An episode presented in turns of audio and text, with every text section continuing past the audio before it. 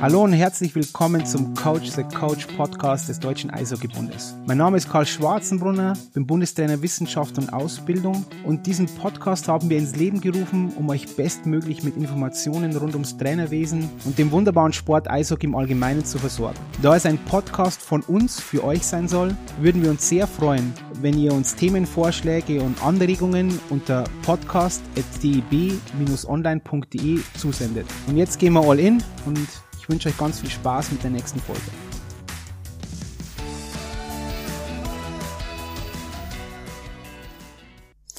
Hallo und herzlich willkommen zu einer neuen Folge des DEB Podcasts Coach the Coach. Heute mit, ich sag's zwar oft, aber jetzt wirklich zwei sehr, sehr besonderen Gästen, mit dem Uli Liebsch und mit dem Ernst Höfner.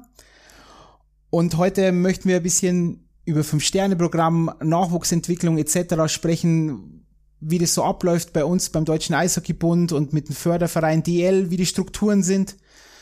Und da möchte ich mal beginnen mit dir, Uli. Vielleicht, wo erwische ich dich gerade, Uli, und sag uns mal kurz, wer du bist und was du machst. Ja, hallo. Äh, erstmal freut mich, dass ich dabei sein darf bei deinem legendären Podcast. Ähm, ich, bin gerade daheim, äh, Homeoffice-Tag heute gehabt und ähm, ja, bin guter Dinge, dass wir ein gutes Gespräch haben über Nachwuchs. Auf alle Fälle, sag mal, Uli, wie gesagt, du bist beim DL-Förderverein angestellt. Was ist eigentlich genau dein, dein Job, Uli? Was machst du so? Ja gut, ich bin jetzt seit ähm, 2014 ähm, Nachwuchskoordinator für die DL, nennt sich das. Das heißt, ich bin äh, angestellt von der DL, beziehungsweise das ist der Förderverein Deutscher Eishockey-Nachwuchs, bei dem ich angestellt bin und bin zuständig für die 14 DEL1 Nachwuchsorganisationen. Das heißt, ich betreue die äh, im Rahmen des Fünf-Sterne-Programms, im Rahmen der allgemeinen Vereinsbetreuung. Ähm, bin viel unterwegs, bin vor Ort, habe jetzt auch einen Kollegen, Gott sei Dank, seit ähm, zwei Jahren, Her Herbert Vasiljews, der das für die Nordclubs schwerpunktmäßig übernimmt. Und ja, das ist meine Arbeit, die ich täglich und sehr gerne mache. Gut, danke Uli. Wir gehen ja dann noch näher auf dieses Fünf-Sterne-Programm und so weiter ein. Und dann natürlich Ernst Höfner ist die Legende, oder Ernst, muss man schon sagen. Ähm, Ernst, was machst du beim Deutschen Eishockeybund? Ja, erstmal Hallo an alle auch. Es freut mich natürlich auch, dass ich äh, dazu Stellung nehmen kann zum Fünf-Sterne-Programm. Äh, meine Tätigkeit ist die Talent- und Vereinsbetreuung vor Ort für die Oberligisten. Dafür bin ich zuständig und für die gesamte Koordination auch mit den Landesverbände äh, das ist meine Aufgabe.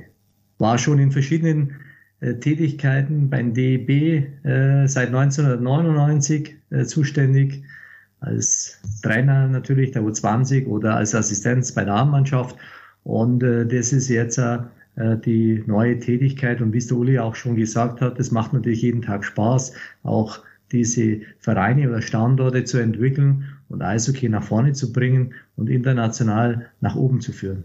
Dann gehen wir mal gleich in Medias Res. Uli, erzähl mal, was ist das Fünf-Sterne-Programm? Wie gesagt, die Trainer draußen, sehr viele werden schon in Kontakt gekommen sein mit diesem Fünf-Sterne-Programm, aber auch Spieler und Eltern, die zuhören.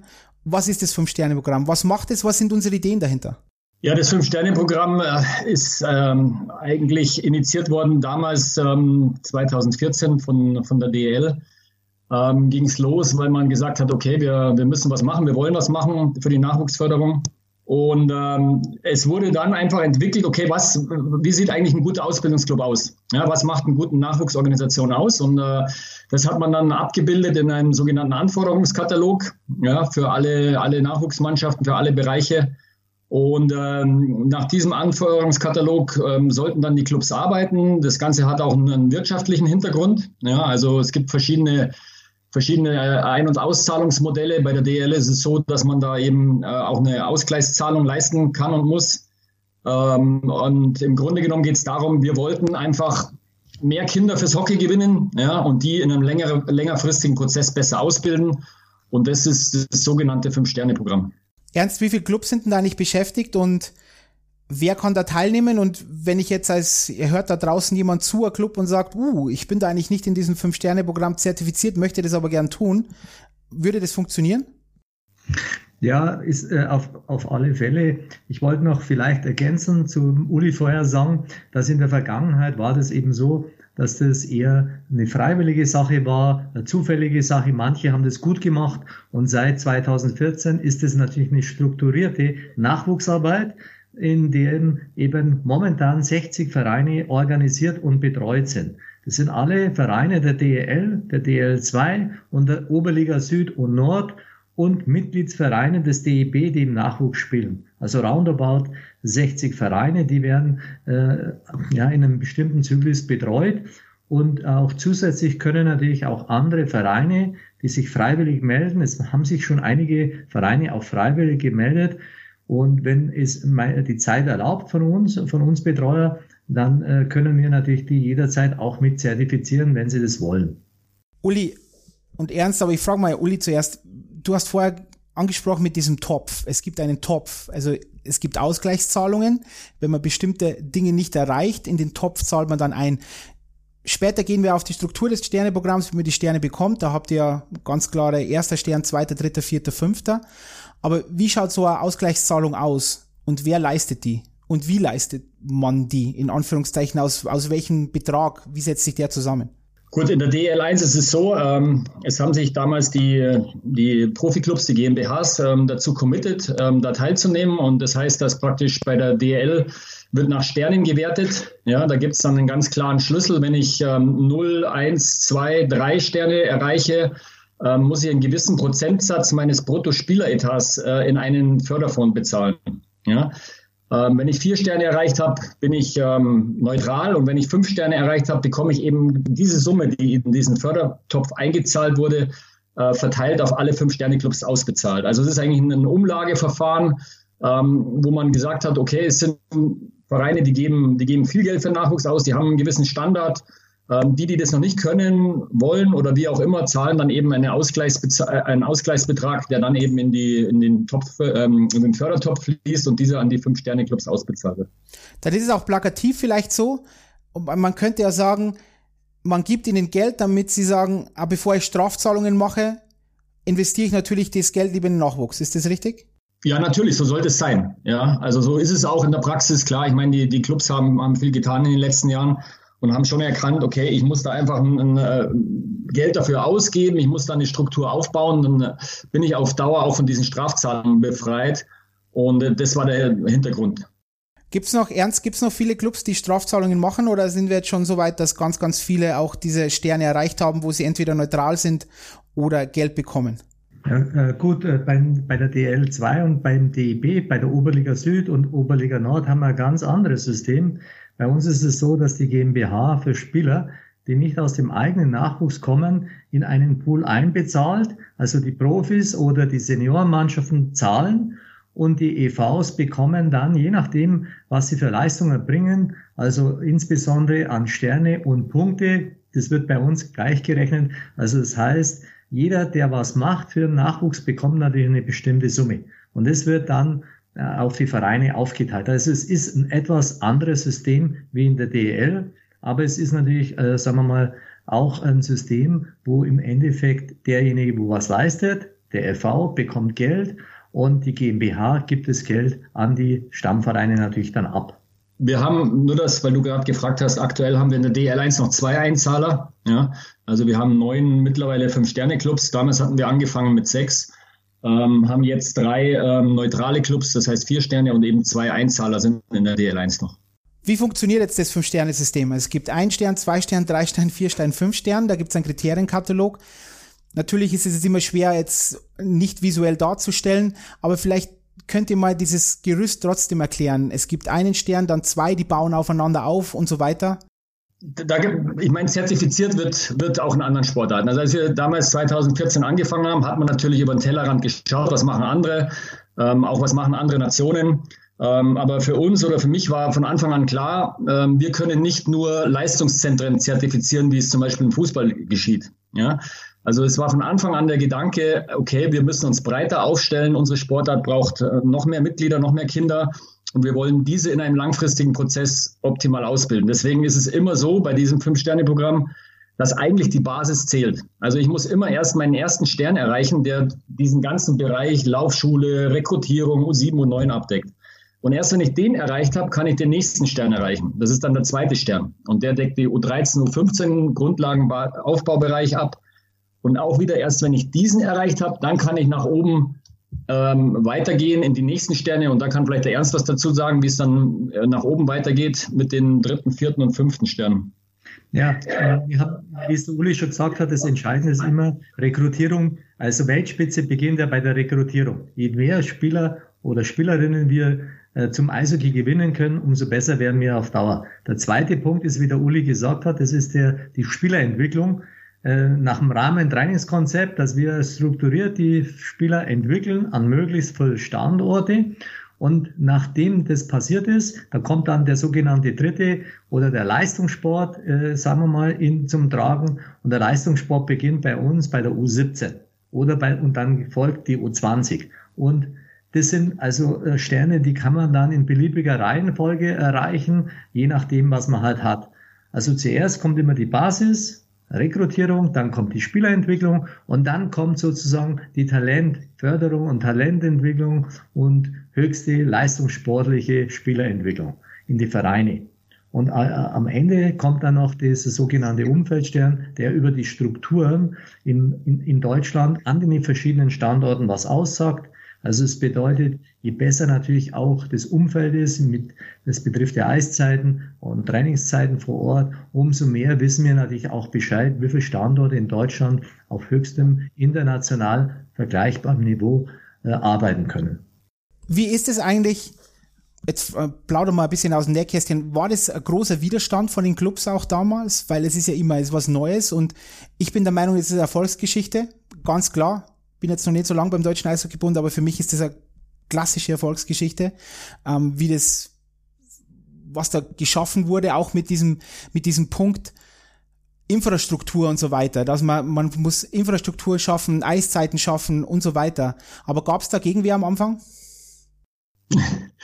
Ich, ich glaube, da kann man tatsächlich ein bisschen aus dem Nähkästchen plaudern, weil äh, Natürlich war das damals noch nicht jedem so transparent klar, was, was steckt da eigentlich dahinter. Ja, und ich kann mich gut erinnern, es war damals eine DL-Gesellschafterversammlung, ähm, wo ich eben dieses Sterneprogramm damals ähm, vorstellen sollte und zur Abstimmung geben. Und äh, ich habe schon gemerkt, dass die waren interessiert, aber die hatten vorher wahrscheinlich sehr, sehr schwierige andere Themen und waren da nicht so ganz aufmerksam.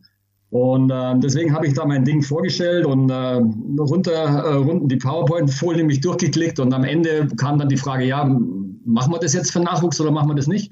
Und weil jeder das für Nachwuchs tun will, hat natürlich jeder die Hand gehoben und äh, ich war froh und das Ding war durch und ich glaube, danach hat dann jeder so erst erkannt, okay, puh, da ist ja Struktur dahinter, da ist ja auch ein finanzieller Aspekt dahinter und aber mittlerweile, denke ich mal, ist jeder auch stolz, der damals dafür gestimmt hat von den äh, DL-Vereinen und Gesellschaftern, weil sie wirklich was, was sehr, sehr Gutes und Sinnvolles damals auf den Weg gebracht haben.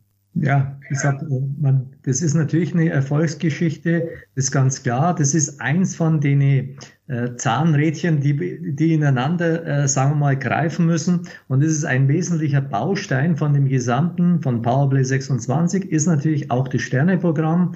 Und man, das, äh, die DL-Gesellschafter, aber auch DL2 oder Oberliga-Vorstände, die äh, für die Nachwuchsarbeit natürlich jetzt auch enorme Geld, äh, Gelder zur Verfügung stellen, muss man natürlich äh, großes Lob zollen. Das hat uns natürlich jetzt äh, insgesamt im deutschen Eishockey einfach ein Stück weitergebracht und wir sind jetzt, äh, sagen wir mal, strukturiert und arbeiten systematisch und planmäßig.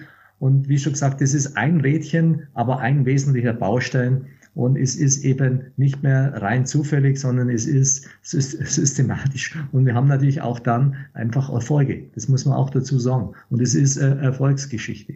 Ja, es, es kam ja damals auch, natürlich war ein bisschen am Anfang auch Gegenwind oder zumindest kritische Fragen, wo es dann darum ging, äh, man braucht einen Hauptamtlichen oder einen Vollzeittrainer für den unteren Bereich, also 15 und jünger. Ähm, das war ja vorher nicht der Fall. Vorher hatte man ja einen Hauptamtlichen oder Vollzeittrainer für die U20 gebraucht oder U19.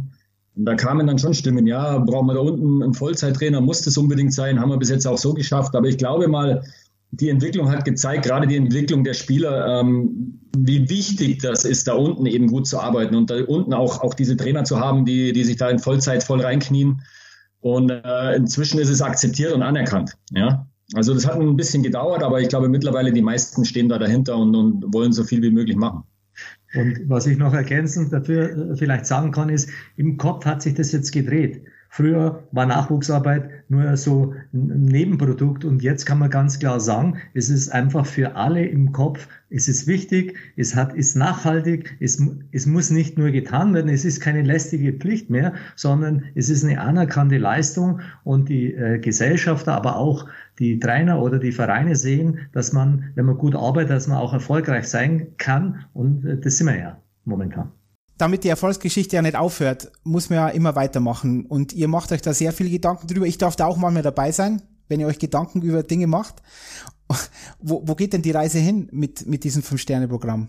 Weil es gibt ja, es gibt immer Dinge, die man verbessern kann. Das ist kalte, harte Wahrheit und ihr passt ihn ja auch immer an. Vielleicht ist es vielleicht auch ganz interessant zu wissen, dass dieser Kriterienkatalog nicht statisch ist, sondern das ist wirklich ein, ein lebendiges Papier, das man auf bestimmte Gegebenheiten auch anpasst.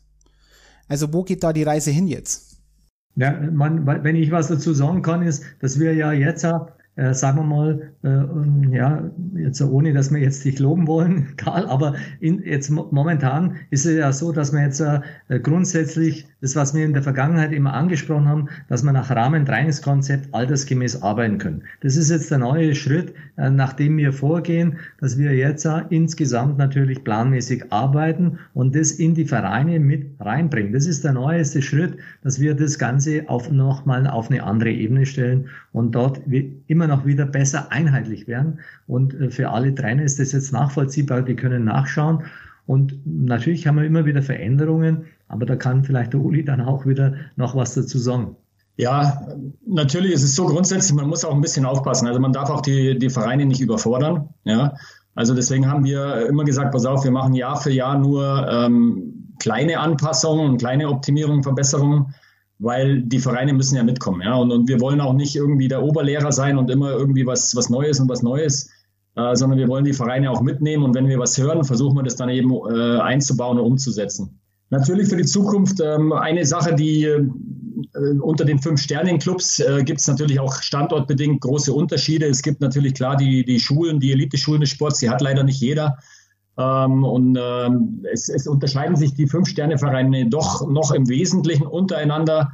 Deswegen soll es in Zukunft da noch eine, eine, eine Unterscheidung in eine Kategorie, Kategorie Fünf Sterne Plus geben, wo dann einfach die Clubs, die 90 Prozent in allen fünf Kategorien erreichen, äh, eben diese Fünf Sterne Plus Auszeichnung bekommen, wobei wir ähm, natürlich den Fünf-Sterne-Club, die wirklich viel, viel machen, da nicht irgendwie un unter den Scheffel stellen wollen. Ja, also das ist vielleicht, das ist etwas, was kommen wird.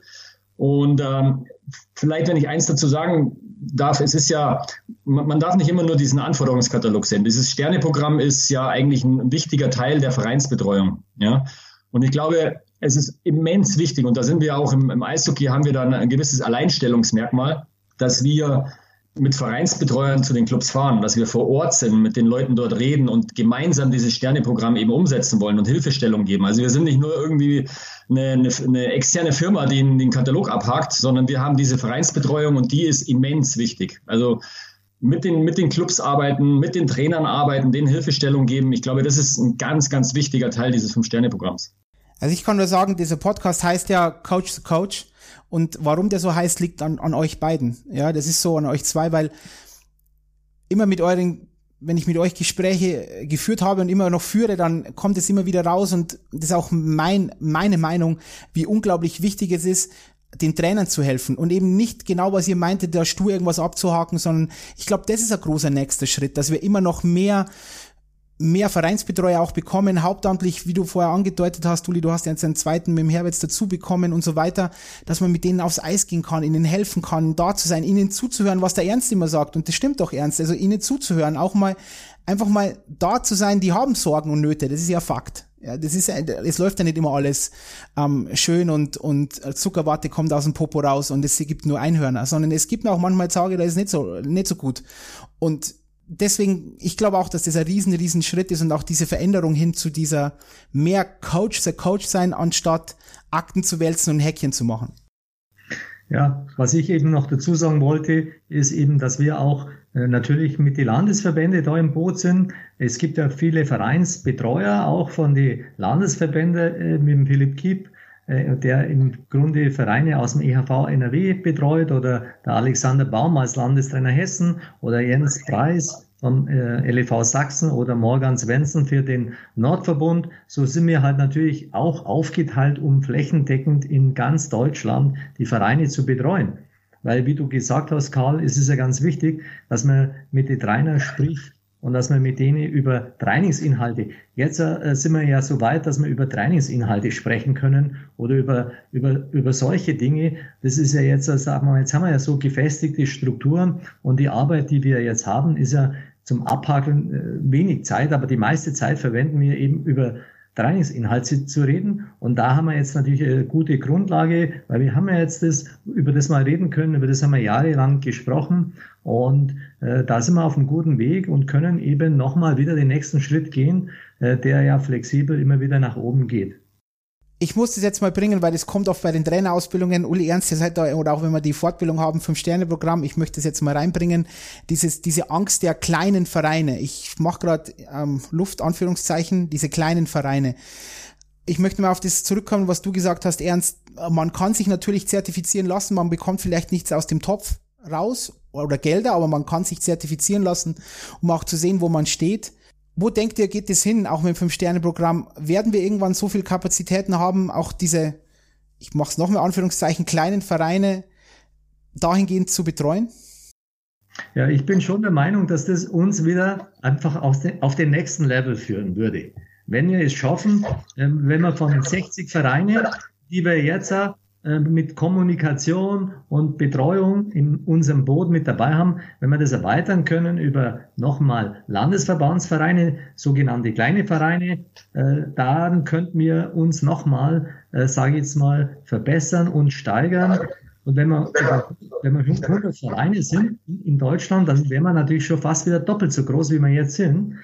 Nichtsdestotrotz machen natürlich auch Vereine äh, aus dem Lande, äh, Landesverband gute Arbeit. Aber wenn wir da nochmal den nächsten Schritt gehen könnten, dann wären wir natürlich wieder ein Stück weiter, insbesondere bei der Unterstützung für Vereine, die vielleicht sich keinen hauptamtlichen Nachwuchstrainer leisten können oder die da Anfänge sind. Wenn wir denen nochmal die Unterstützung geben, vielleicht kommen wir dann auf den nächsten Level. Ja, das ist für mich äh, natürlich der aller, vielleicht für die Zukunft das aller, allerwichtigste. Ja, also die fünf Sterne, vier Sterne Clubs, die machen, die machen gute Arbeit. Natürlich, da kann man auch immer wieder optimieren und verbessern. Aber für mich ist es so, uns würde wahnsinnig, uns würde es wahnsinnig besser machen, wenn wir viel, viel mehr Zwei-Sterne-Clubs hätten. Ja, wenn wir nicht nur die 60 Clubs jetzt hätten, sondern 100 und da wären, da wären etliche Zwei-Sterne-Clubs dabei. Das würde nämlich bedeuten, dass die Kinder rekrutieren alles unten anbieten in dem unteren Bereich, um den, den Kindern den Einstieg ins Hockey zu schaffen. Dann ein hauptamtlicher Vollzeittrainer, der, der mit denen arbeitet, der eine strukturierte Ausbildung, die auch über die RTK vorgegeben wird oder vorgeschlagen wird, dann durchführt. Das, das wäre ein immenser Gewinn. Ich meine, natürlich kann ich äh, über, über äh, Talentförderungsmaßnahmen äh, Kinder zum Standort ziehen und mit den drei Tagen trainieren und dann schicke ich sie wieder nach Hause. Aber wenn die jede Woche von Montag bis Freitag auf einem hohen Niveau trainieren und, und mit einem guten Input, dann bringt uns das natürlich viel, viel weiter. Also ich, ich glaube, man kann sehr, sehr viel tun noch in Zukunft, wenn wir es irgendwie schaffen, noch mehr Clubs und gerade in Anführungsstrichen die, die kleinen Clubs noch äh, mit, mit ins Boot zu nehmen und denen zu helfen. Ich möchte jetzt ein ganz heißes Eisen anfassen. Da müsst ihr jetzt durch, ihr zwei. Und zwar, ich möchte über hauptamtliche Trainer sprechen was du vorher angedeutet hast, Uli, hauptamtliche Trainer, da war ein bisschen Widerstand, jetzt ist das ganz normal. Wir werden auch noch ein bisschen über Ehrenamt sprechen, das ist auch ganz, ganz wichtig, keine Frage, ähm, unglaublich wichtig und die leisten hervorragende Arbeit, also harte Arbeit. Aber wir dürfen auch die hauptamtlichen Trainer nicht vergessen. Was sind die Sorgen und Nöte der hauptamtlichen Trainer? Erzählt mal, ihr, wie gesagt, ihr macht Vereinsbetreuung, ihr seid draußen, ihr seid an der, an der Basis, am Puls der Zeit. Was sind denn da die Dinge, auf die wir auch schauen müssen und wo wir auch wo wir ihnen helfen können, auch bei den Vereinen, um mehr Gehör zu finden? Gut, da ist natürlich, äh, muss man ehrlich sein, äh, es ist natürlich immer die finanziellen Mittel, die teilweise dann auch beschränkt sind. Ja, also wenn man sieht, okay, ein, ein junger Mensch, der durch ein Studium geht und irgendwo als Ingenieur dann ein Einstiegsgehalt hat, das ist natürlich nicht vergleichbar mit dem Einstiegsgehalt eines Nachwuchstrainers. Ähm, da, da muss man ganz ehrlich sein. Ja, also erstens, das ist eine Geschichte, wo wir wo wir noch, noch versuchen müssen, mehr Mittel eben zu generieren, dass wir die Trainer besser bezahlen können, dann es ist natürlich auch eine, eine Geschichte der, ja, was habe ich für eine Reputation als, als Nachwuchstrainer? Ja, was ist denn das überhaupt? Kann man davon leben oder was, was machst du da eigentlich? Ja, also klassische Frage. Ähm, ich glaube, da hilft auch ein bisschen diese, diese, dieses Programm jetzt und die Unterstützung und die Vereinsbetreuung, dass wir, ja, wir kümmern uns um die und wir, wir, wir klopfen denen auf die Schulter und sagen, du, pass auf, du hast ein super Programm, kannst du stolz drauf sein, das spricht sich rum, wir verteilen das ja auch oder wir, wir sprechen ja auch mit anderen Leuten. Also ein bisschen die Reputation wurde dadurch gesteigert. Aber nochmal, wir müssen auch Mittel finden, dass wir, dass wir die Trainer natürlich vernünftig bezahlen können. Das ist überhaupt keine Frage. Ja, was, was halt auch Trainer oft, äh, sagen wir mal, belastet oder sagen wir mal, ähm, wo sie sich darüber Gedanken machen, ist natürlich auch der oft ein Druck, Spiele gewinnen zu müssen über Eltern oder über Vorstände und so weiter. Und äh, da müssen wir natürlich immer auch wieder Sorge tragen und dafür arbeiten, dass wir sagen, äh, im Vordergrund steht natürlich die Ausbildung der Spieler. Es ist nicht so wichtig, äh, es ist wichtig und schön Spiele zu gewinnen, aber nicht um den Preis, dass wir Spieler äh, nicht gut ausbilden. Also das haben wir ja jetzt auch bei der Weltmeisterschaft gesehen, wie die Mannschaft, äh, die, die hauen die Scheibe nicht einfach weg, sondern die spielen Eishockey und das wenn wir reinbringen und wenn mal ein Spieler einen Fehler macht, dann kann das im Nachwuchs passieren. Wo soll man es ihnen lernen? Also das ist so ein wichtiger Punkt, wo wir mit den Vereinsvorstände oder mit Eltern immer auch Einfluss haben können und denen das erklären, dass im Nachwuchs Gewinnen wichtig ist, aber ausbilden und die Spieler was lernen, auch unter dem, dass man mal ein Spiel verliert, das ist dringend notwendig und da, da arbeiten wir auch ständig dran. Ich denke, ihr habt jetzt beide angesprochen, irgendwo dieses Thema Wertschätzung, oder? Das kommt auch. Dieses Trainerbild von ersten Mal von außen. Was macht der Trainer? Ich denke, da sind wir oft im Mannschaftssport vielleicht sogar noch ein bisschen im Vorteil gegenüber Individualsportarten, wo, wenn du ein Leichtathletiktrainer bist, oft wird so gesagt, ah, was machst du noch ähm, äh, nebenher, auch wenn du vielleicht sogar Nationalmannschafts- ähm, ähm, oder Athleten betreust, das ist im Mannschaftssportart ein bisschen anders. Wenn du jetzt sagst, du bist DL-Trainer, dann ist das schon, schon okay. Im Nachwuchs ist das irgendwie ein bisschen anders. Aber auch die, die Wertschätzung, dass auch die Funktionäre, ich, ich kann es nur immer wieder betonen, Gehalt ist ganz, ganz wichtig und es ist aber auch wichtig, dass man sagt, du machst einen guten Job, ja. Du machst es, du machst es gut. Das ist, das ist okay, was du machst. Wir, du machst es gut. Und das ist jetzt ein kleiner, kleiner Appell von mir an alle da draußen. Das sind so, so Kleinigkeiten. Man muss nicht dauernd Danke sagen, jeden Tag 15 Mal, keine Frage. Aber man muss Dinge, wenn die auch gut laufen, auch anerkennen. Weil Dinge, die schlecht laufen, spricht mir auch sofort an. Dann kann man natürlich auch ab und zu mal auch sagen, wenn Dinge gut laufen. Das denk, da bricht keinem den Zacken aus der Krone. Ja, natürlich, genau. Und, und natürlich auch jetzt bei den, du hast es angesprochen, bei den Nicht-Vollzeittrainern, bei den Ehrenamtlichen oder, oder Teilzeittrainern ähm, auch da, ich meine, das ist vielleicht sogar noch wichtiger, die Wertschätzung. Ich kann mich erinnern, als ich in meinem ersten Jahr in der Vereinsbetreuung ähm, bin ich in die Kabine rein, dann vor Ort, bei der, bei der U10 war das damals und der Trainer hat mich ganz entgeistert angeschaut, ja, was machst denn du da? Und dann habe ich gesagt, ja gut, ich gehe jetzt mit dir aufs Eis und schau mal, was du da so machst und so und deine, deine Mannschaft an. Und dann hat er gesagt, ja, ich habe gedacht, ihr, ihr, seid nur für die U20 oder U19 war es damals noch, für die, für die oben da. Und dann habe ich gesagt, nein, wir sind für euch da, ihr seid die Wichtigsten. Also ihr bildet die Kinder da unten aus, ihr, ihr, ihr begeistert die fürs Hockey, dass sie dabei bleiben. Und dann, ich meine, wenn man, da ist es oft so, wenn ich dann bei einer U9, U11-Einheit, hey, die machen ein, ein super, eine super Arbeit, ein super Training mit den Kindern und da die kann man nur echt loben und auf die Schulter klopfen und, und das sind wirklich tolle Sachen, was die machen und, und diese Wertschätzung, die versuchen wir zumindest rüberzubringen und das hat, spricht sich ja dann auch rum. Wir wissen genau mittlerweile, Gott sei Dank, in Deutschland, okay, da ist ein super U11-Trainer, da macht einer die Laufschule sensationell und, und das ist das Wichtigste. Da wir keine Patentrezepte haben, alle drei nicht, das sind wir uns relativ einig, aber gibt es Ideen, wie man auch dieses, dieses Thema der Vergütung irgendwo mehr nach vorne bringt? auch bei hauptamtlichen Trainern, dass wir dort andere Rahmenbedingungen schaffen. Habt ihr da Ideen, was wir vielleicht in Zukunft machen könnten? Oder sagen wir, wir haben Ideen, müssen drüber nachdenken, müssen wir besprechen oder ist da schon irgendwas in der Pipeline auf Neudeutsch?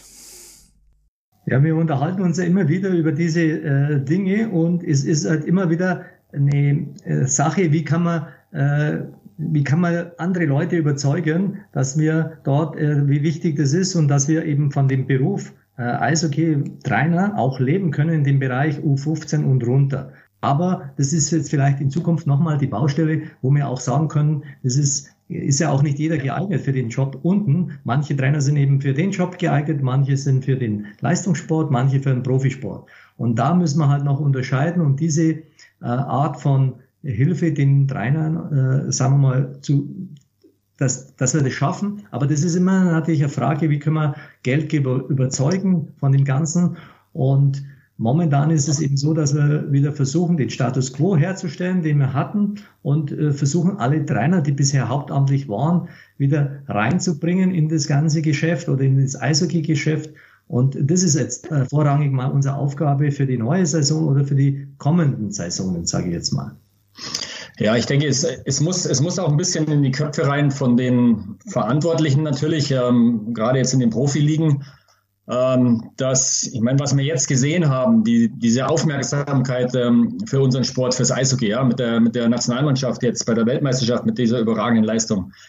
Wenn man ganz ehrlich ist, das ist das, was unseren Sport dann wirklich weiterbringt. Ja, also die DL-Standorte machen eine gute Arbeit, die sind natürlich äh, euphorisch, wenn sie Meisterschaft gewinnen, aber das ist halt alles ähm, auf den Standort mehr bedingt oder das, das Umfeld. Aber das, den Sport insgesamt weiterbringen, den kann ich nur, wenn wir, wenn wir als Nationalmannschaft solche Auftritte haben, wie wir jetzt hatten. Und da muss einfach, oder ich hoffe und, und denke, da kommt so langsam ein Umdenken, ja, hey, das wollen wir weiter haben oder da wollen wir sogar noch weitergehen, aber das kostet Geld. Wir müssen in den Nachwuchs investieren. Habe ich jetzt gehört, auch, auch viel äh, Stimmen um die Weltmeisterschaft rum war immer, ja, das ist super und wir müssen, müssen noch mehr jetzt in den Nachwuchs investieren. Ja, müssen wir. Müssen wir. Und, und, und da müssen wir auch, sind wir gefordert, eben mit den, mit den, mit den Profiklubs ähm, äh, reden und noch mehr in den Nachwuchs investieren. Das ist das, was wir brauchen, weil jetzt haben wir was angestoßen und da müssen wir weitergehen. Dem könnte nicht mehr zustimmen. Jetzt haben wir was angestoßen, dann müssen wir dort auch bleiben. Wenn wir in diesen Top 5 der Welt bleiben wollen, dann müssen wir was dafür tun. Nächster großer Punkt, den ich aufmache, nächster großer Topf, auch wieder, da können wir stundenlang, tagelang drüber sprechen, aber was macht eigentlich gutes Nachwuchstraining aus? Was ist, was, was macht ein gutes U7-Training aus, ein gutes U11, ein gutes U13-Training? Auch das ist natürlich schon verschieden, aber wenn ihr draußen seid und du hast es vorher angedeutet, Uli, wow, der macht einen guten Job, das ist ein, das ist ein gutes Training. Was zeichnet so ein Training aus? Ja, gut, ähm, ist natürlich ein breites Feld jetzt. Gell? Ähm, genau. Aber ich glaube, eins, was sich, was sich geändert hat oder was, was, was ich zumindest gefühlt jetzt mitbekomme, ähm, jetzt gar nicht mal so, der, natürlich inhaltlich auch. Ja, also wir sind ähm, gerade im unteren Bereich, die Kinder sind mehr in Bewegung, ja, ähm, sind mehr an Spielformen dran.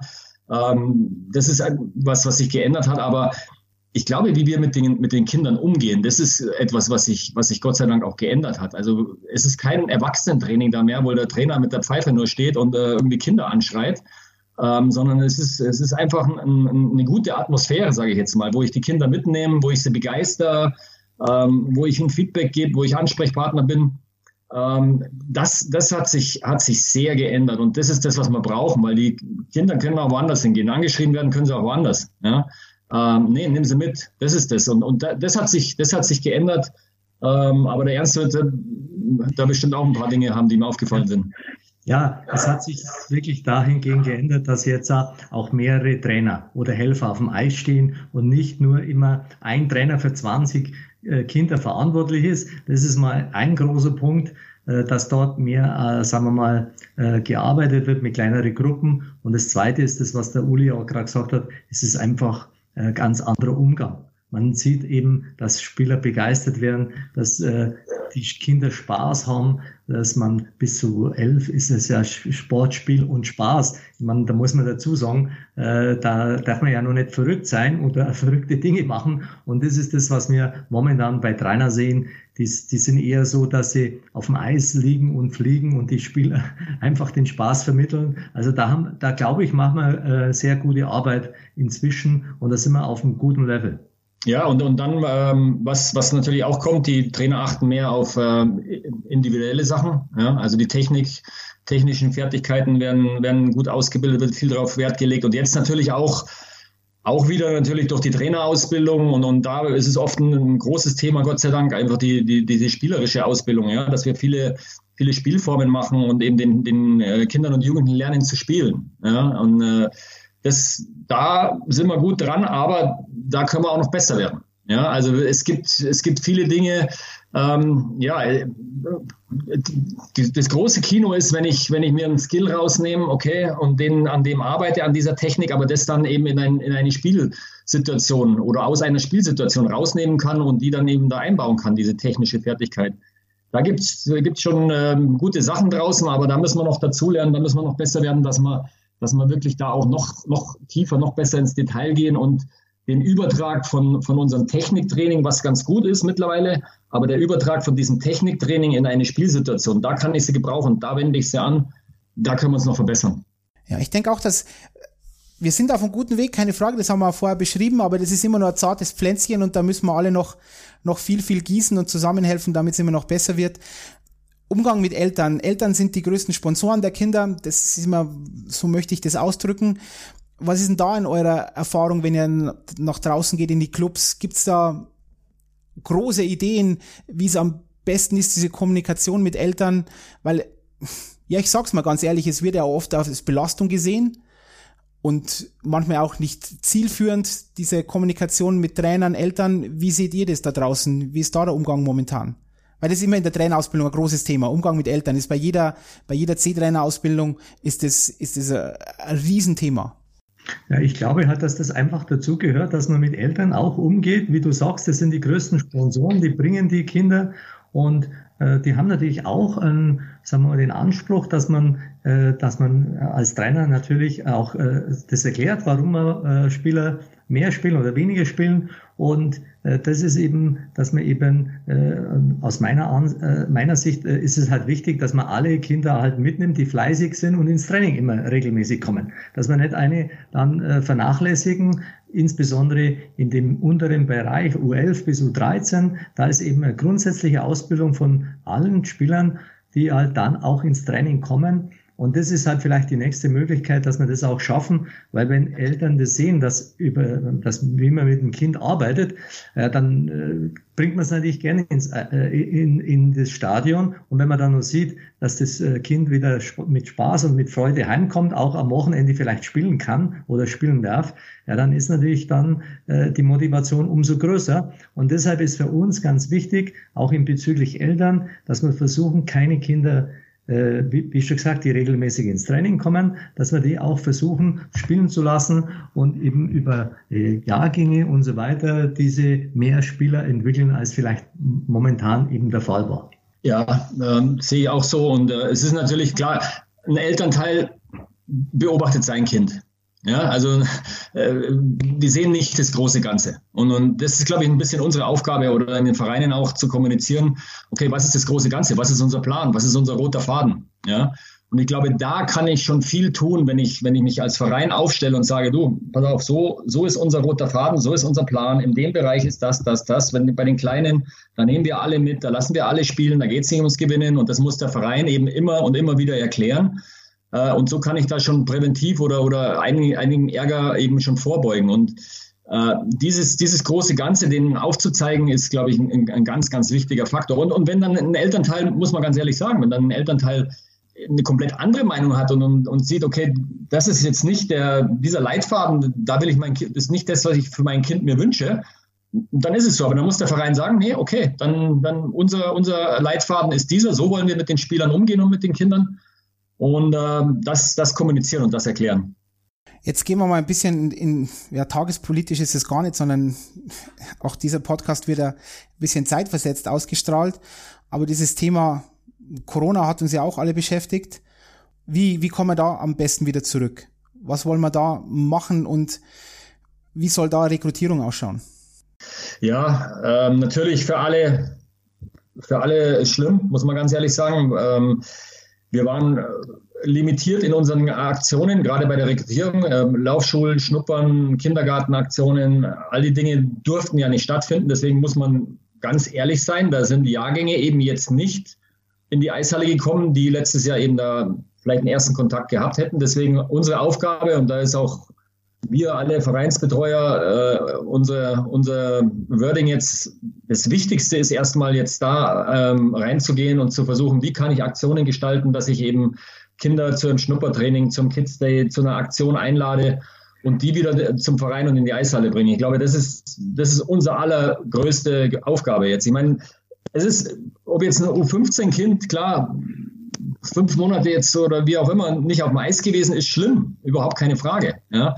Aber der wird wieder aufs Eis gehen und der wird das vielleicht auch wieder oder Gott hoffentlich wieder aufholen können. Aber ein Kind, das nicht in die Eishalle gekommen ist, das wird ist weg, das ist nicht da. Ja? Also das ist unsere große Aufgabe, die Vereine eben motivieren, dass sie, dass sie Aktionen machen und rekrutieren. Ja, grundsätzlich ist ja das, unsere Hauptaufgabe ist immer die Rekrutierungsarbeit und äh, die, man kann natürlich immer nur wieder an die Vereine appellieren, aber ich habe jetzt äh, schon gesehen, dass viele Vereine ja schon äh, daran arbeiten, neue Kinder aufs Eis zu bringen. Und äh, ich mache mir jetzt da, sagen wir mal, keine so großen Sorgen, wenn wir dürfen, dass die Kinder nicht wieder zu uns kommen aufs Eis, weil die Sportart, muss man ganz sagen, ist populär. Es ist ein Spielsportort und ich glaube, dass wir unsere Kinder mit der Art schon begeistern können und dass die Kinder einfach wieder aufs Eis wollen und auch spielen wollen. Und wenn wir dort eben diese Tage anbieten und das flächendeckend in Deutschland, dann werden wir auch wieder Kinder aufs Eis bekommen. Also ich bin da eher optimistisch. Ist eigentlich bei euch auch also ich muss dazu sagen, ich bin da auch, auch d'accord, Rekrutierung, Rekrutierung und da müssen wir alle zusammenhelfen und da werden wir auch vom Deutschen Eishockeybund ähm, entsprechend helfen. Ist, wenn ihr zu den Vereinen fahrt, das ist ein bisschen ein anderes Thema, aber ist eigentlich da das, das Wort Nachhaltigkeit auch mit diesem ganzen Thema, wir brauchen, verbrauchen ja sehr viel Energie für, für Eis und so weiter. Ist das auch ein Thema, weil es gehört auch dazu, weil rekrutieren, ja, aber wir müssen natürlich auch nachhaltig arbeiten, dass wir auch ja, Eishallen etc. haben und so. Findet ihr da, dass da auch schon ein großes Umdenken ist bei den, bei den Vereinen, die an sowas denken und natürlich auch die Kommunen, die da sehr, sehr oft im, im Boot sind? Ja, schwieriges Thema. Ich meine, es ist natürlich immer auch äh, von den Kommunen die Geschichte, dass äh, das Geld auch nicht so locker ist. Äh, und ähm, die Eishallen, wenn wir dann über, über ja, längere Öffnungszeiten oder jetzt durch Rekrutierungsaktionen, vielleicht wenn man im Sommer machen will, ähm, ist halt ein Kostenfaktor. Und dann sind die Kommunen oft nicht so dabei. Und viele, leider, es gibt ja auch Standorte, wo, wo die Eishallen eben nicht mehr die neuesten sind, wo eben auch über Sanierung gedacht werden muss und alles. Ähm, ist, ist, ein, ist ein ganz klares Thema und da gibt es ja auch, glaube ich, auch schon Aktionen auch vom DEB, Eishallen für Deutschland und ja, wir müssen, wir müssen da schauen, dass wir mit den Kommunen oder dass wir unseren Sport so attraktiv halten, dass, dass wir da keine Rückschritte machen. Man, Im Grunde sind ja das, äh, sagen wir mal, Eishockey sind ja Eishockey-Standorte, gewachsene Standorte, wo, der, wo die Sportart Eishockey am, am Standort schon ziemlich lange Zeit vorhanden ist und wo äh, die Städte oder auch die Gemeinden sehen, wie viele Kinder dann im Eisstadion sich bewegen, äh, was die aktiv machen. Also ich glaube, dass das schon äh, gesehen wird, äh, dass dort viel äh, gemacht wird, dass die Stadien immer voll sind und möglicherweise, das ist ja das, was, sagen wir mal, schon angedacht wird und was uns auch helfen würde, wenn das Eisstadion, die Fläche etwas verkleinert wird. Je kleiner die Fläche wird auf dem Eis, nach, zum Beispiel nach NHL-Maße, umso weniger verbraucht man Energie. Also das wäre einfach die vielleicht die schnellste Lösung, was zu sparen, aber man bleibt trotzdem im, äh, sagen wir mal, auf dem Eis und könnte dort eben Ressourcen sparen. Aber die Vereine, ganz ehrlich, haben sie da bis jetzt, äh, wir haben uns da, das, das kann ich nicht feststellen, dass die äh, über diese Sachen sich Gedanken machen, sondern momentan machen sie sich halt Gedanken, wie können wir äh, das nachholen, was wir im letzten Jahr äh, versäumt haben, weil viele haben ja dort eben Eiszeiten versäumt. Und ich glaube, dass Gemeinden eben wieder jetzt ja für die Kinder was tun wollen und dass wir dort eben äh, die, äh, sagen wir mal, gute Ansprechpartner sind und auch äh, strukturiert arbeiten und zertifiziert arbeiten und nachhaltig arbeiten. Also ich glaube, dass wir dort schon auch bei Städte und Gemeinden ein gutes Standing haben. Jetzt spiele ich mal den Advocatus Diaboli und da lasse ich euch, äh, euch jetzt nicht raus. Sollten Sie sich Gedanken machen über dieses Thema, zum Beispiel am Plastikeis und solche Dinge. Es hat sich ja für nie jemand vorstellen können, im Fußball irgendwie Weltmeisterschaft oder Europameisterschaft auf Kunstrasen oder Hybridrasen zu spielen und solche Dinge, wird es kommen bei uns. Und ich sage jetzt ganz plakativ nochmal, Advocatus Diaboli muss das kommen, damit wir überhaupt in die Zukunft gehen. Oh, das ist gerade eine krasse, krasse, These von dir, Karl. Ähm, ich, ich, muss ganz ehrlich sagen, ich bin in meinem Leben nicht so oft auf Kunststoffeis gewesen. Ähm, für mich immer noch ein bisschen, ein bisschen befremdlich, ganz ehrlich. Ja. Ähm, ich sehe ich sehe den Eishockeysport nur auf dem Eis. Und, äh, aber, aber es gibt Möglichkeiten, wo man natürlich ähm, Dinge einsparen kann oder wo man sagen kann, okay, ähm, ich kann vieles schon, schon auch auf dem Trocknen machen. Auf so einer Plastik, auf so einer Kunststofffläche kann ich, kann ich sehr viele Dinge machen, ähm, die mir vielleicht, die uns dann auch allen helfen in der Ausbildung, wo vielleicht die zweite Eisfläche dann ja, vielleicht nicht eins zu eins ersetzt werden kann oder wo man, wo man aber viel auch machen kann drauf. Also ja, ich bin, bin schon der Meinung, also dieses, dieses Eis, diese Eisfläche, die wird in unserem Sport nicht, nicht zu ersetzen sein. Man, wir sind ja nicht, sagen wir mal so, Deutschland ist ja nicht, das bestimmt ja nicht im Welteishockey, sondern Welteishockey bestimmt immer noch Kanada, Russland, das sind ja, sagen wir mal, was, USA, was Kanada, ernst? Russland. Bitte, was, ehrlich, das ist ja nicht wir, oder was ernst? Und wenn die, wenn die vom, vom, vom internationalen Verband gibt es natürlich auch immer Vorgaben und Vorschläge. Und äh, da ist es natürlich so, dass man da natürlich vollkommen wir als Verband natürlich abhängig sind, als äh, Spitzenverband. Aber wie schon gesagt, ein guter Vorschlag, der ja schon gemacht wurde, ist, diese Eisflächen zu verkleinern. Weil wenn du statt 60 mal 30 äh, die Eisfläche kleiner hast und sparst 20 Prozent Fläche ein, sparst du natürlich auch 20 Prozent äh, der Kosten ein.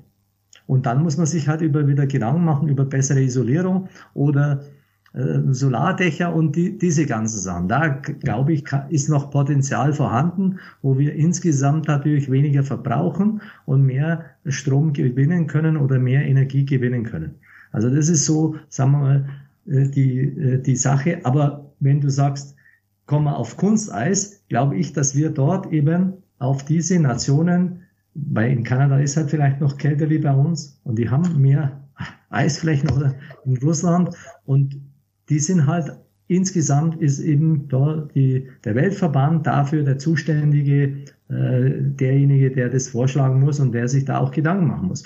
Und natürlich wird das der Verband dann so umsetzen, wie es von ganz oben natürlich, das ist ja immer so gewesen, dass wir uns orientieren am Welteishockey.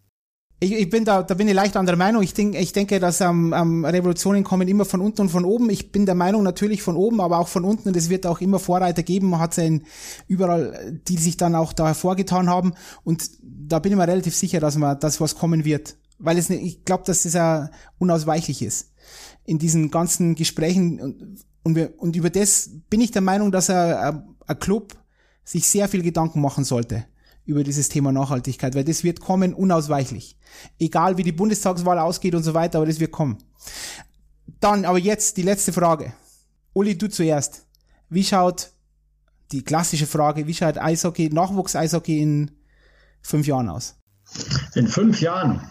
In fünf Jahren sind jetzt bei uns in Deutschland, reden wir mal von uns, die Mannschaften so besetzt, dass man ähm, U11, U13, ähm, zwei Mannschaften äh, hat, beziehungsweise in Jahrgangsmannschaften spielen kann, so wie es in manchen europäischen Nachbarländern ja schon der Fall ist.